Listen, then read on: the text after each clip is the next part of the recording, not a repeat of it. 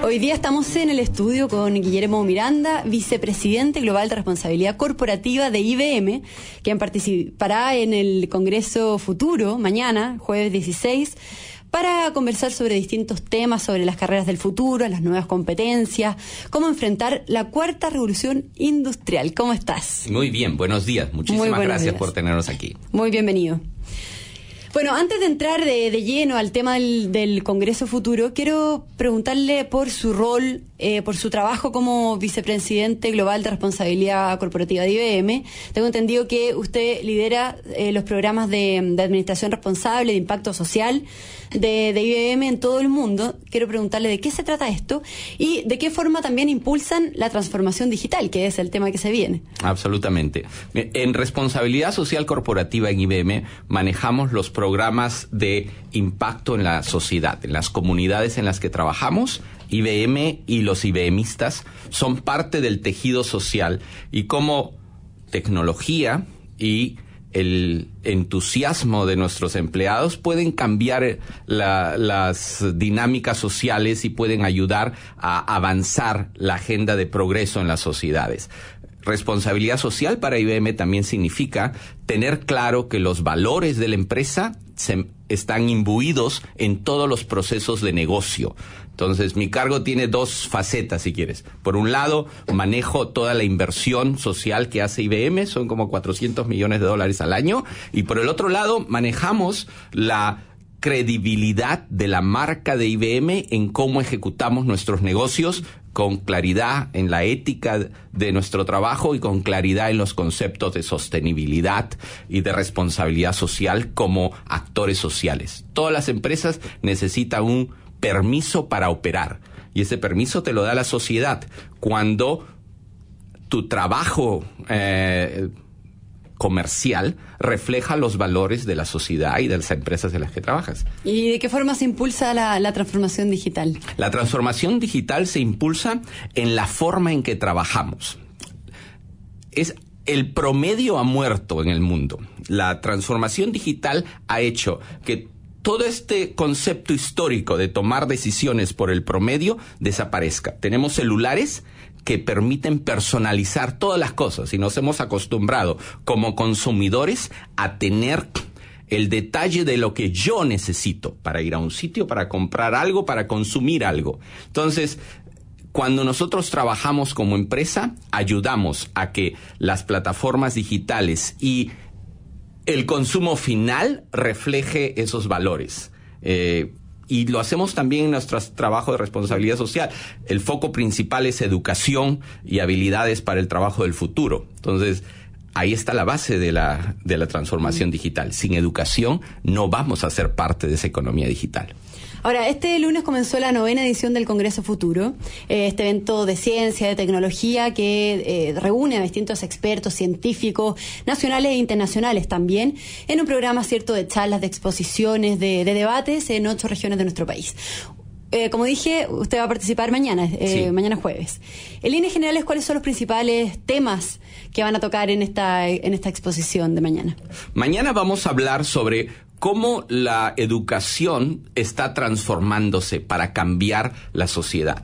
Cómo la sociedad ha cambiado y la educación tiene que adaptarse y cambiar también.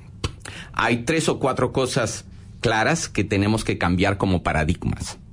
Primera cosa clara, el pasaporte de éxito no puede tenerse solamente a través de un título universitario. La universidad es un elemento importante en la, en la vida social, pero las habilidades de las personas para ser exitosas en una economía digital y manejada con inteligencia artificial no necesariamente pasan para todos por ir a la universidad cuatro o cinco años y graduarte con un título. Para ser especialista de ciberseguridad no necesitas una maestría en ingeniería industrial. Entonces, queremos ayudar a cambiar el consenso social de que el pasaporte de éxito profesional está reflejado en un título universitario. Eso no es cierto en el, en el mundo en el que estamos viviendo de una economía digital. Pues vivimos en una contradicción. Por un lado, glorificamos a los dropouts como Gates o eh, eh, Steve Jobs. Decimos, sí, claro, salió de la universidad Y por otro lado, cuando ponemos un, requerimiento de, contratar a alguien, le exigimos que tenga todos los títulos. Entonces, es importante trabajar en eso. Lo segundo que, queremos ver es cómo el trabajo de la industria, de las empresas, tiene que reflejarse en las mallas educativas y, las currículas que se dan en los colegios y en las universidades por muchos años la industria, en la economía medieval, las logias medievales eran las que proveían y el entrenamiento a los especialistas, a los artesanos, a los pintores, y tenías que tener una, incluyendo la, la logia bancaria.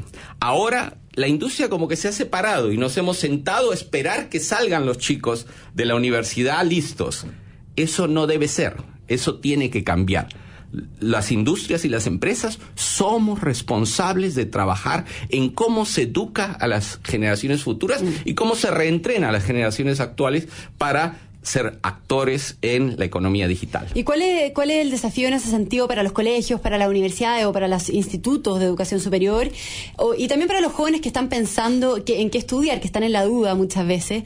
Porque tengo un dato que es que el Foro Económico Mundial estima que para el 2030 65% de los jóvenes que hoy están en, la educación primaria van a trabajar en funciones que todavía no existen. No se han inventado. que, no, hemos pensado, claro. Exacto. Entonces, ¿cuál es el desafío de, la, de las universidades, de los centros educativos en general? El desafío es ser flexible para trabajar en colaboración.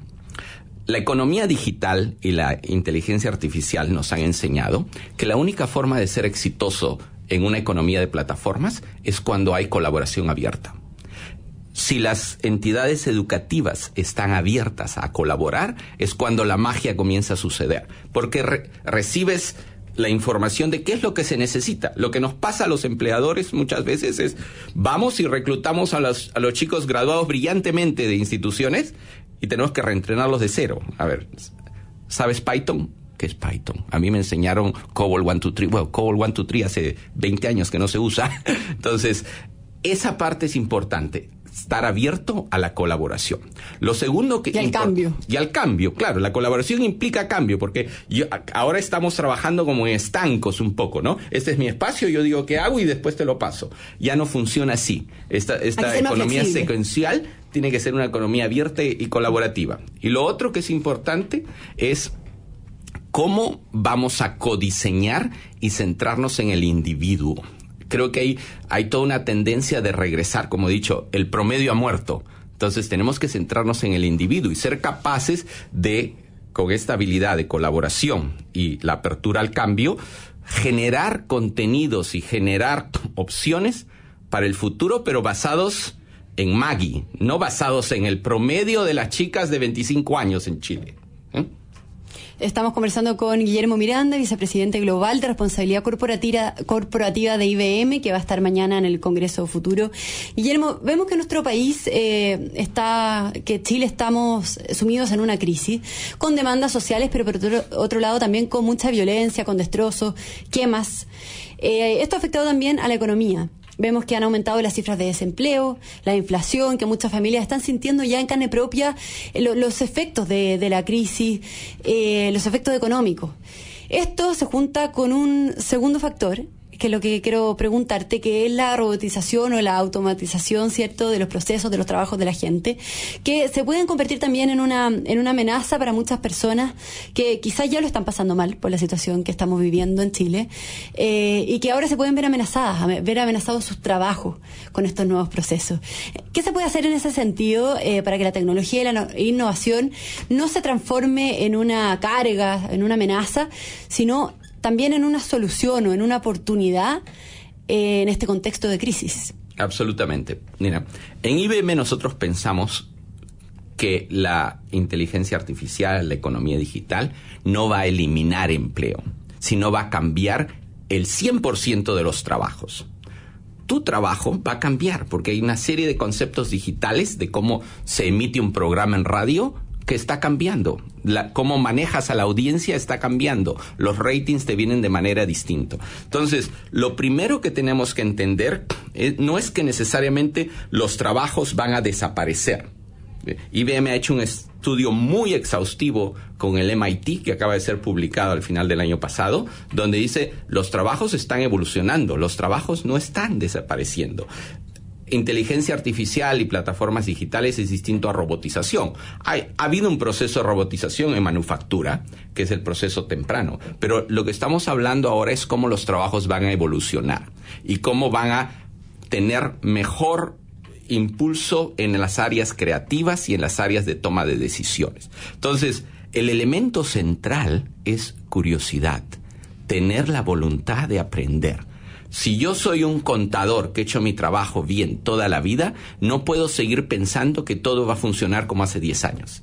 Tengo que estar abierto. Estar abierto y tener la curiosidad de investigar cómo puedo ayudar mejor a mis clientes siendo contador. Pero ahora tengo una serie de herramientas que no tenía antes. Curiosidad y apertura a pensar distinto. Creo que esa es la mejor forma de reaccionar. Y ahí también está lo que tú recién nos comentabas, que también es el desafío que tiene la universidad, los centros educativos, eh, para ir eh, modificando, abriéndose a, nuevas carreras que todavía no están pensadas. En ese sentido, yo tengo eh, entendido que IBM tiene un programa que se llama Skills Academy, ¿cierto? Que capacita expertos en tecnología. ¿De qué se trata? ¿Cómo funciona? IBM la parte central de nuestro trabajo de responsabilidad corporativa y nuestro trabajo de eh, relaciones académicas y con las universidades es poner a disposición de la sociedad plataformas con información y con contenidos del futuro. Quantum está aquí, es real. Blockchain está aquí, es real analytics, eh, digital marketing, diseño creativo, todas estas cosas están aquí. Entonces, nuestro trabajo con el Skill Academy, con IBM Skills en general, está relacionado con tener los contenidos disponibles de manera gratuita, accesibles en múltiples idiomas, para que las personas puedan aprovechar. Y tenemos una filosofía de microcredenciales. Cuando tú completas un curso, te damos un batch entonces puedes decir, mira, yo ya hice esto y acá está la prueba. ¿Y cualquier persona puede hacer eso? Cualquier persona puede hacer eso ibn.com slash skills y vas a encontrar todo eso para estudiantes, para profesores, para profesionales, para nuestros clientes. ¿okay? Y trabajamos también con las otras plataformas. Trabajamos con EDX, trabajamos con Khan Academy, trabajamos con Coursera. El tema no es que vengan a IBM, el tema es que el contenido esté allí para que las personas con la curiosidad que he mencionado puedan explorarlo y no se trata de aquí de hacer una certificación de seis semanas y volverse loco, se trata de aprender ciertas cosas y conseguir tu digital batch. Guillermo, y se habla mucho de la cuarta revolución industrial. Sí. ¿Qué es lo que es realmente? La cuarta revolución industrial es el cambio gracias a la tecnología de cómo vivimos y cómo trabajamos. De la misma manera que la revolución industrial de la manufactura cambió cómo se provisionaba y funcionaban las ciudades, la tecnología está, está cambiando cómo funciona nuestra vida y cómo trabajamos. Y lo que va a hacer es que va a ser mucho más abierta, mucho más colaborativa, mucho más iterativa. Y hay un concepto que es importante, que es el concepto demográfico. Si tú has nacido en los últimos dos o tres años, tu esperanza de vida en la mayoría de los países desarrollados o de la OSD, Chile es miembro de la OSD, tu esperanza de vida es 100 años. Entonces, yo soy abogado. Imagínate lo aburrido que sería ser abogado por 100 años. No existe eso. Tienes que reinventarte. En alguna etapa de la vida. En alguna etapa de la vida, exactamente.